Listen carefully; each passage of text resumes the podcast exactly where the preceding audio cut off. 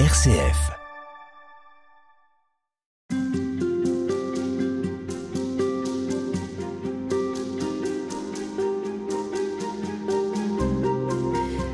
Alors nous sommes faits pour euh, nous épanouir, disiez-vous, euh, Sylvain Détoc. Nous sommes faits comme une, une graine qui serait mise en terre et dont la vocation est, ben, c'est de pousser et puis parfois de euh, révéler une fleur magnifique.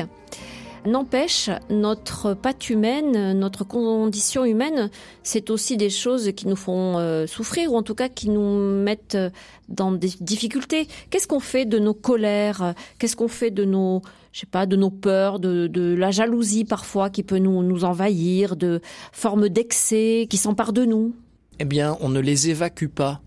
On apprend à les accueillir, à les traverser et à les digérer, en quelque sorte, à les métaboliser. Dans le langage des théologiens, on dirait à les assumer. C'est tout ce qui se joue dans le mystère de notre foi chrétienne. En Jésus ressuscité, c'est toute notre réalité terrestre qui a été assumée et transfigurée dans la gloire. Euh, vous parliez de la colère. Bon, Jésus n'est pas pécheur, il n'y a pas de péché en lui, mais il y a eu des colères de Jésus et elles ont été aussi assumées dans cette trajectoire que les évangiles, en tout cas, nous donnent à voir. Est-ce que votre réflexion est nourrie de psychologie? Je ne sais pas s'il faut parler là de développement personnel ou de psychologie positive. Si, c'est ce qu'on bon, appellerait euh, la, la, littérature euh, psycho-spirituelle. Hein On fait bien la distinction entre l'ordre psychique et l'ordre spirituel. Je crois qu'il faut savoir utiliser ces deux leviers.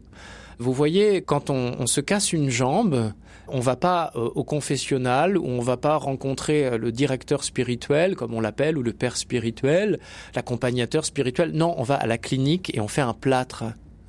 De même, notre psychisme, il a une dimension biologique et dans notre parcours, dans notre existence, il y a des accidents, il y a des fractures, il y a des entorses de la vie psychique qui font mal, qui font souffrir. Il faut apprendre à les euh, repérer et à les soigner peut-être même à les réparer, ou en tout cas, si on n'y arrive pas, à être capable de vivre avec sans que ces entorses ou ces fractures ne rendent la vie impossible.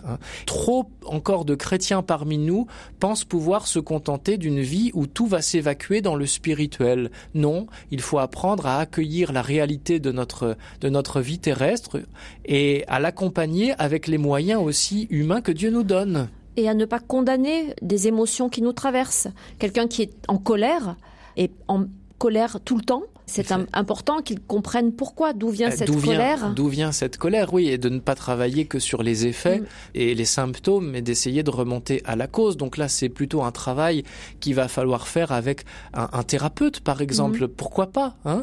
S'il y en a besoin, il faut faire cette démarche. C'est pas le la vie spirituelle, c'est pas à coup de chapelet, de confession, de communion.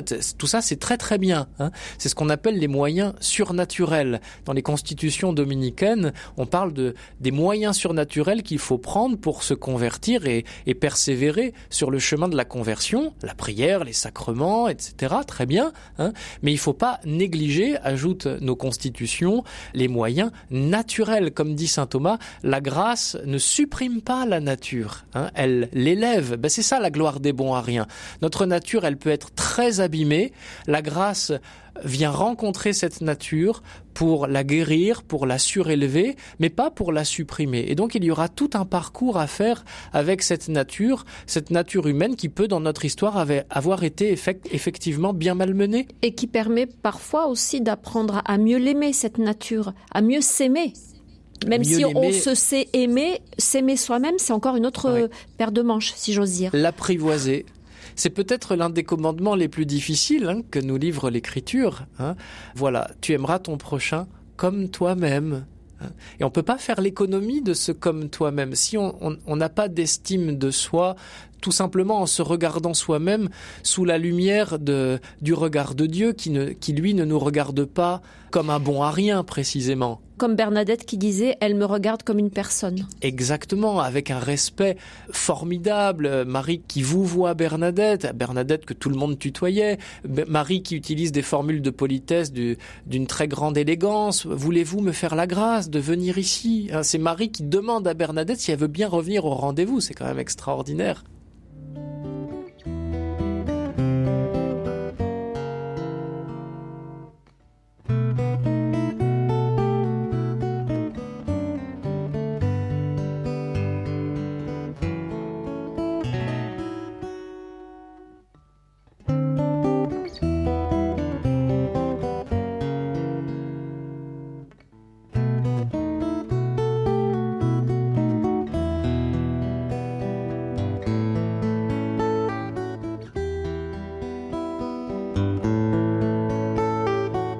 J'aimerais bien qu'on s'arrête, euh, si vous le voulez bien, euh, Père Sylvain Détox, sur euh, quelques-uns de ces grands personnages que vous avez précédemment évoqués, que sont par exemple Abraham et Moïse.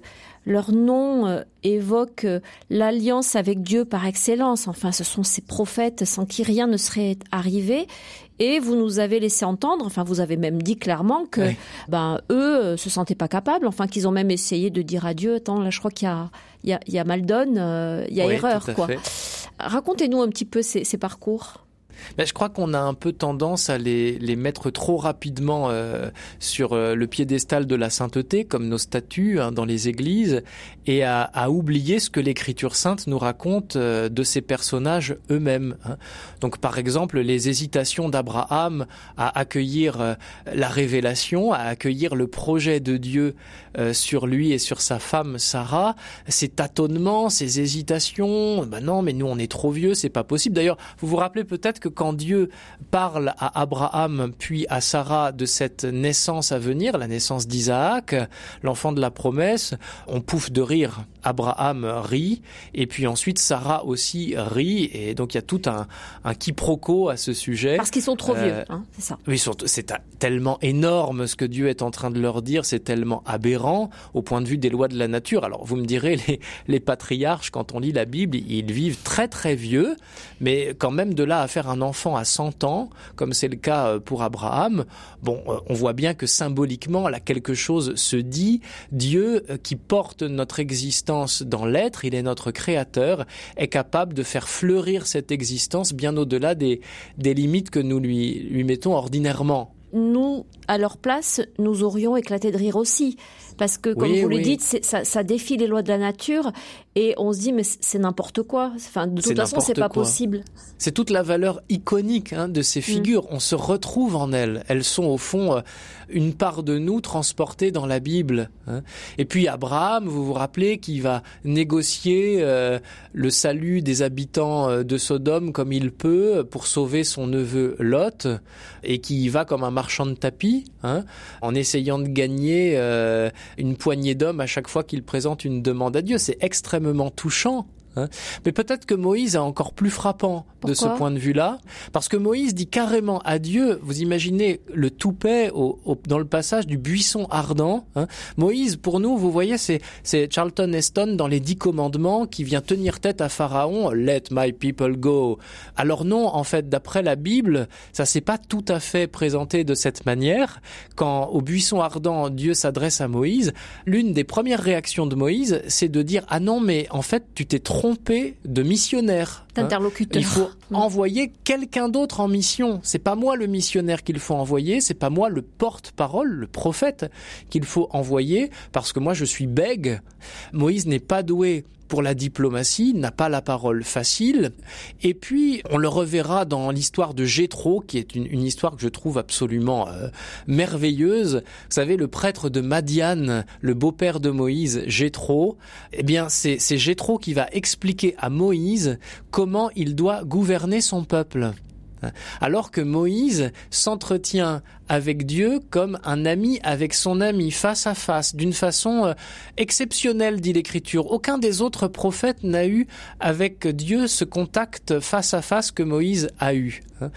Et alors on se dit, bah, dans ce cas-là, si Moïse s'entretient avec l'Éternel face à face, pourquoi est-ce que le bon Dieu lui, lui a pas expliqué comme ça comment il fallait gouverner son peuple? Non, Dieu est passé par un autre intermédiaire, Jéthro, qui n'est pas même, je dirais, dans la dans la partie dès le début. Hein.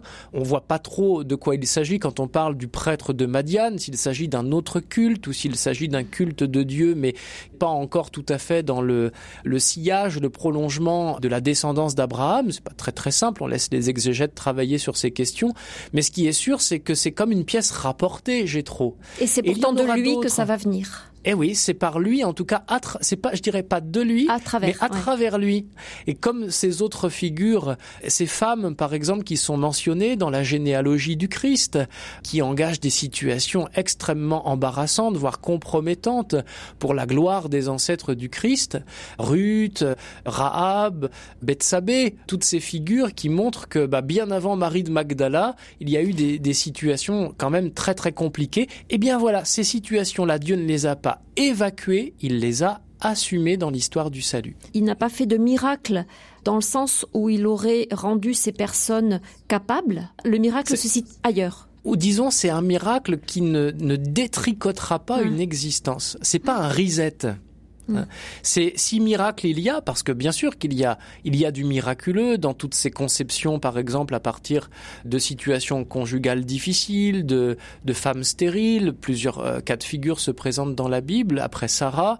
Donc il y a quelque chose là qui va dépasser les lois ordinaires de la nature, mais quand Dieu va accomplir ce signe, ce ne sera pas au détriment d'une histoire. Cette histoire, elle va pas être détricotée. On va pas revenir euh, plusieurs dizaines d'années en arrière pour que Sarah, par exemple, puisse devenir maman. Non, c'est pas comme ça que ça se passe.